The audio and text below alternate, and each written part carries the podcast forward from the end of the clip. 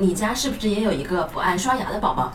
在最开始接触牙刷的时候，孩子对牙刷是陌生的，他会害怕牙刷，缺乏安全感。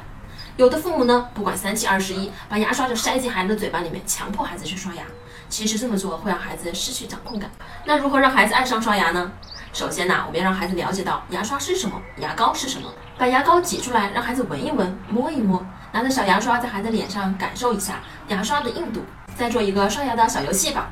今天不再是你帮孩子刷牙。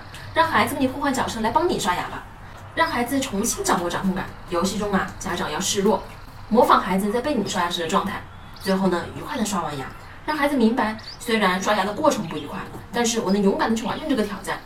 要孩子知道，刷牙是他自己的事情。如果不刷牙就会被牙，如果不刷牙，牙齿会被虫蛀，需要去看医生。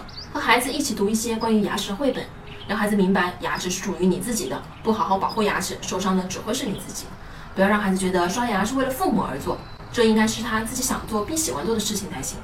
家长自己呢也要每天刷牙，这都是在潜移默化的去影响孩子。我是不完美柚子妈妈，关注我，为你分享最有深度的育儿知识。